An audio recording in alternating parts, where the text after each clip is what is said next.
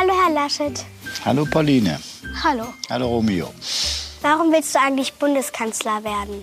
Weißt du, ich habe schon, als ich Das ist eine der Fragen, die Armin Laschet beantworten musste in einem Interview, das, wie wir gehört haben, ja ganz offensichtlich Kinder geführt haben. In den sozialen Medien werden die Kinder gefeiert und über Armin Laschet wird gelästert. Irgendwas an diesem Interview hat aber so überhaupt nicht gepasst. Wir sprechen darüber. Zuerst wird es allerdings darum gehen, wie viele Menschen wir eigentlich noch erreichen können mit der Impfkampagne. Wie kriegt man Menschen dazu, eine der größten Errungenschaften der Menschheitsgeschichte einfach mal anzuerkennen und sich so eine Spritze geben zu lassen? Das besprechen wir an diesem Donnerstag. Heute ist der 16. September 2021. Ich bin Simone Panteleit. Und ich bin Marc Schubert. Jetzt beginnt ein neuer Tag. Die Impfquote hier in Deutschland stagniert. Sie ist nicht weiter gestiegen. Okay, minimal ist sie gestiegen. 62,5 Prozent haben die vollständige Impfung bekommen. Und es äh, kommen nochmal etwa 4 Prozent dazu, die bisher nur die erste Impfung bekommen haben.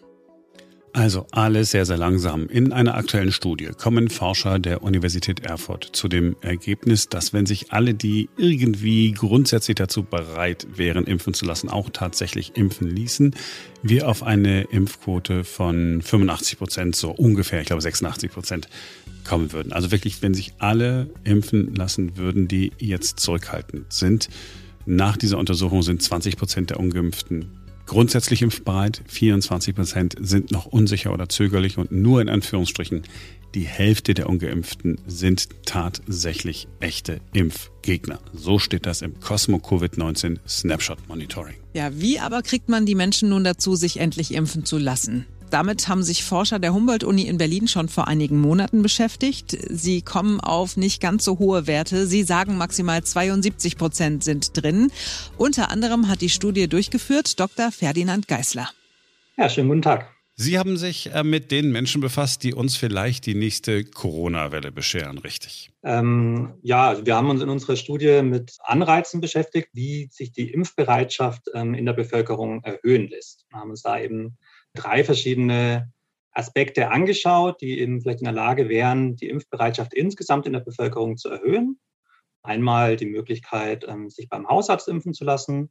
Das andere die Rückgabe von Freiheiten für geimpfte Personen. Und ähm, das letzte wären finanzielle Anreize. Warum wollen Menschen eigentlich diese Impfung nicht, wenn wir da mal anfangen? Überwiegend waren das eben ähm, Bedenken bezüglich Nebenwirkungen, langfristiger Effekte, oder dass eben ja das Vertrauen in die Zulassung des Impfstoffs nicht ganz so stark ausgeprägt war. Das heißt, die Menschen, das sind jetzt nicht äh, irgendwelche Verschwörungstheoretiker und Aluhüte alle. Ähm, nein, das würde ich auf keinen Fall sagen. Ähm, es ist auch nicht so, ähm, dass es jetzt wirklich so ist, dass ein Drittel der Bevölkerung, die geimpft werden könnten, noch nicht geimpft ist, sondern die Impfquote ist ja in bestimmten Altersgruppen deutlich höher. Über 60 ähm, haben wir eine deutlich höhere Impfquote. Und auch in der Erwachsenenbevölkerung ähm, nähern wir uns daher zumindest der 70 Prozent an. Trotzdem ist es so, dass wir jetzt ausgehend von unseren Daten nicht davon ausgehen können, dass wir jetzt wirklich Impfverweigerer in einer Größenordnung von ähm, ja, 30, 25, 20 Prozent haben, sondern das sind im Grunde deutlich weniger. Sagen wir mal, es wäre jetzt die Größenordnung 15 Prozent. Das heißt, wir könnten auf 85 Prozent kommen. Also das ist ja so ein bisschen das Ziel, das vom RKI ähm, ausgerufen ist. Bei unseren Analysen hat sich gezeigt, dass es relativ schwer werden würde. Das heißt, wir hatten ähm, insgesamt ohne diese drei Anreize, die ich eingangs genannt hatte, eine Impfbereitschaft von etwa 67 Prozent, die sich durch diese Anreize in die Größenordnung von 75 Prozent erhöhen ließe, wenn alle drei Anreize gelten die Möglichkeit, sich beim Hausarzt impfen zu lassen, was ja mittlerweile in Deutschland der Fall ist, die Rückgabe von Freiheiten für geimpfte Personen und zum dritten eben ein finanzieller Anreiz in Höhe von 50 Euro ähm, für Personen, die bereit wären, sich impfen zu lassen. 50 Euro. Das heißt, da gibt es jemanden, der sagt, ah, ich bin unsicher mit der, wegen der Impfung, ich habe Angst um mein Leben, Spätfolgen, man weiß ja nie, äh, was kommt. Und dann kommt jemand um die Ecke und sagt, aber ich habe 50 Euro und dann sind die Bedenken dahin und dann lässt sich jemand impfen?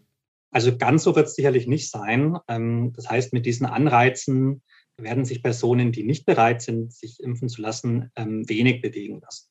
Das heißt, in der Gruppe der Unentschlossenen ähm, waren eben die Anreize deutlich wirksamer. In der Gruppe der Personen, die eben von vornherein gesagt haben, sie sind nicht bereit, sich impfen zu lassen, haben auch diese Anreize nur einen geringen Effekt gehabt. Und diese 50 Euro hatten dort zwar einen geringen, also einen gewissen Effekt, aber eben einen sehr kleinen ähm, Effekt auf die Impfbereitschaft. Ich habe überlegt, ähm, wenn ein Mensch, der ähm, nicht zur Impfung geht, einfach nicht zur Impfung geht, wenn man sagt, okay, du darfst in der Öffentlichkeit keinen Alkohol mehr trinken, niemand darf dir mehr Alkohol verkaufen. Ich bin mir ziemlich sicher, dass sie den einen oder anderen noch bewegen könnten. Oder ist das völlig abwegig alles? Ja, kann mich da jetzt dann nicht so ganz anschließen. Ähm, ich denke, die, die Gründe, warum sich Menschen nicht impfen lassen, sind, sind durchaus vielfältig. Und ähm, es gibt eben auch Menschen, die haben äh, medizinische Gründe, warum sie sich nicht impfen lassen. Das heißt, da ist ja auch viel Unsicherheit noch mit dabei gewesen. Ähm, darüber, ob man sich jetzt impfen lassen kann oder sollte in bestimmten ähm, Bevölkerungsgruppen. Deswegen ähm, halte ich jetzt nichts davon, das Ganze ähm, allzu, allzu polemisch zu gestalten. Ähm, es ist so, dass wir jetzt im Herbst eine neue Situation haben werden, ähm, wenn eben diese ähm, Corona-Tests selbstfinanziert werden müssen, was natürlich den Druck nochmal deutlich erhöht für Personen, die bislang äh, noch nicht geimpft sind und trotzdem in gewohnter Weise am gesellschaftlichen Leben teilhaben möchten. Ähm, da wird sich automatisch Druck aufbauen. Es gibt ja auch immer mehr ähm, Einrichtungen, Veranstaltungen, die eben auch generell beim Konzept ähm, dieses 2G angeben, also dass man entweder geimpft oder genesen ist und diesen tagesaktuellen kostenlosen Corona-Test eben nicht akzeptieren. Und dadurch wird automatisch eben denke ich, jetzt im, Herbst und im Winter weiter Druck ausgeübt ähm, auf die Personen, die noch nicht geimpft sind, ähm, sich das vielleicht doch nochmal zu überlegen, wenn sie eben in gewohnter Weise am gesellschaftlichen Leben teilhaben möchten.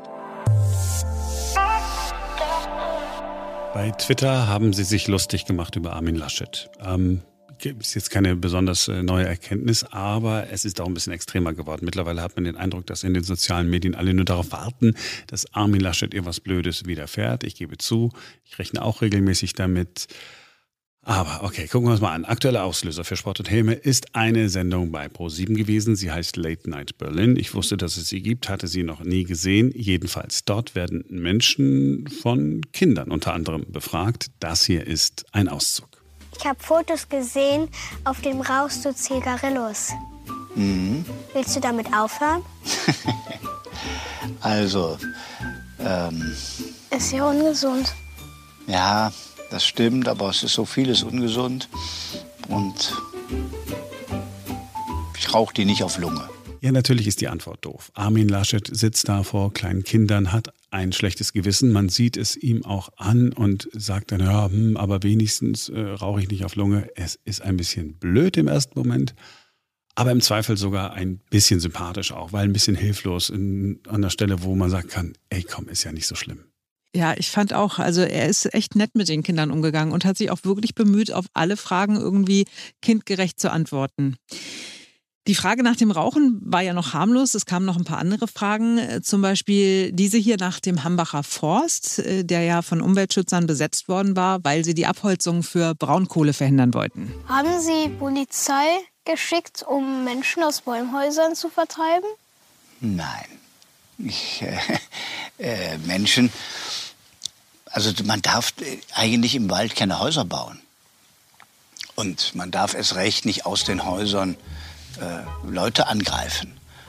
Und außerdem ist das ganz nett gefährlich, wenn man im Wald lebt, dann einen Ofen hat, Stromleitungen hinlegt und da hat irgendwann unsere Bauministerin gesagt, das ist zu gefährlich, da müssen wir auf den Brandschutz achten. Aber das war gegen das Gesetz, oder? Nein, das, es hat ein Gericht gesagt, war das die richtige Begründung, konnte man das so machen.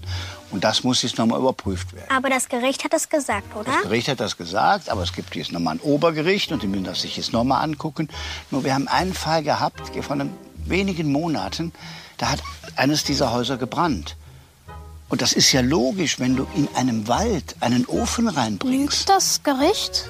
Nein, äh, wenn du in einen Wald einen Ofen stellst. So, und hier wird es natürlich richtig merkwürdig. Ne? Hier spürt jeder sofort, diese Kinder plappern etwas nach, was irgendwelche Erwachsenen ihnen beigebracht haben. Es ist, ja, irgendwie unangenehm. Gut, vermutlich hatten sie einen Knopf im Ohr und man hat ihnen irgendwie eingeflüstert, was sie da zu sagen haben. Und da wird es dann tatsächlich ein bisschen merkwürdig. Ja, total. Die Fragen können ja alle berechtigt sein, ne? aber es fühlt sich natürlich falsch an, Kinder als Marionetten hinzusetzen, um andere Menschen vorzuführen. Hier ist noch so ein Beispiel. Als du die Flut doch mal besucht hast, musstest du lachen. Warum? Ja, weil einer eine blöde Bemerkung gemacht hat. Kennst du doch. Welche? Das war, ja, irgendwas Blödes. Ich habe gesagt, das ärgert ist mich das nachher. Gutes Benehmen?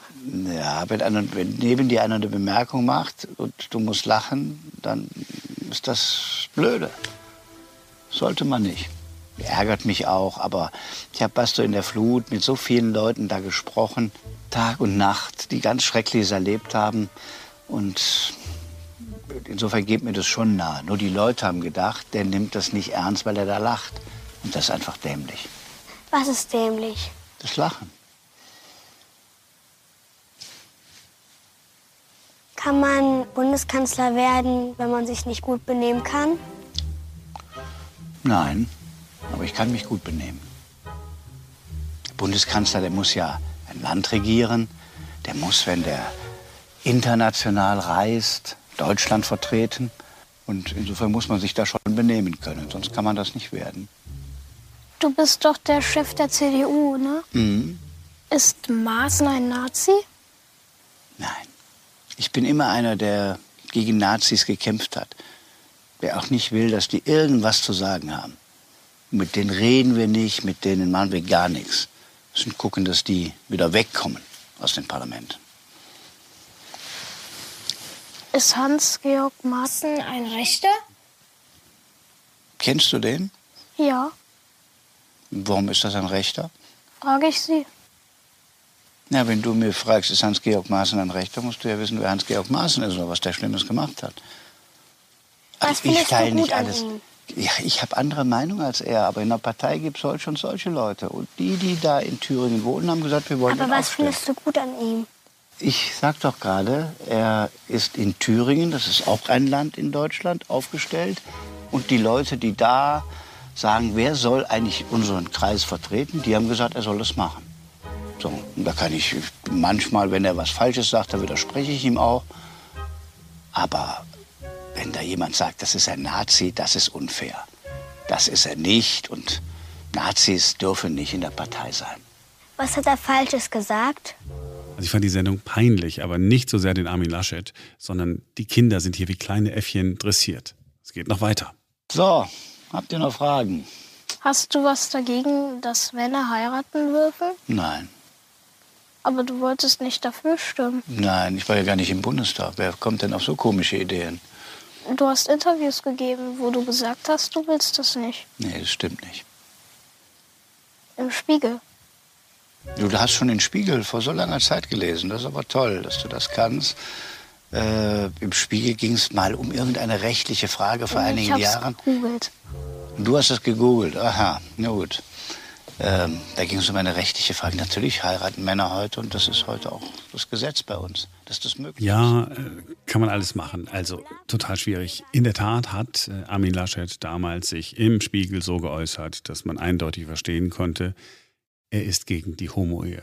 Nur dass jetzt ein Kind das angeblich weiß und er als erwachsener Mensch dem Kind nicht sagt, hör mal, ich weiß, dass dir das alles eingebläut worden ist und dass du überhaupt gar keine Ahnung hast, wovon du sprichst, ist doch eigentlich ganz nett. Also ich finde es wirklich super, wenn Kinder und Jugendliche, vielleicht sollten sie ein paar Jahre älter sein als die, die wir da gesehen haben, ihre Fragen stellen, die sie vorher überlegt haben, Fragen, die sie wirklich bewegen, dann ist das ja authentisch. Aber hier ist das so ein komische Show, wo es nur darum geht, äh, Kinder äh, Fragen stellen zu lassen, als wären sie Erwachsene, die aber keinen blassen Schimmer von dem haben, wovon sie da reden.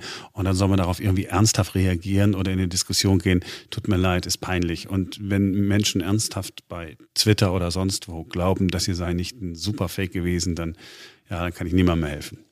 Ich bin da total bei dir, aber ich finde es schon auch ein bisschen lustig, dass ausgerechnet du quasi Armin Laschet verteidigt.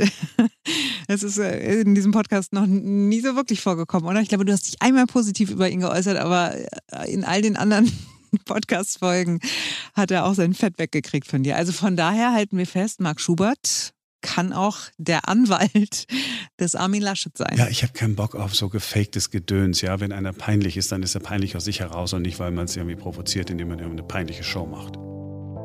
Das war's für diesen Donnerstag von uns. Vielen Dank fürs Zuhören. Wir sind morgen wieder für euch da am Freitag, denn dann ist wieder ein neuer Tag.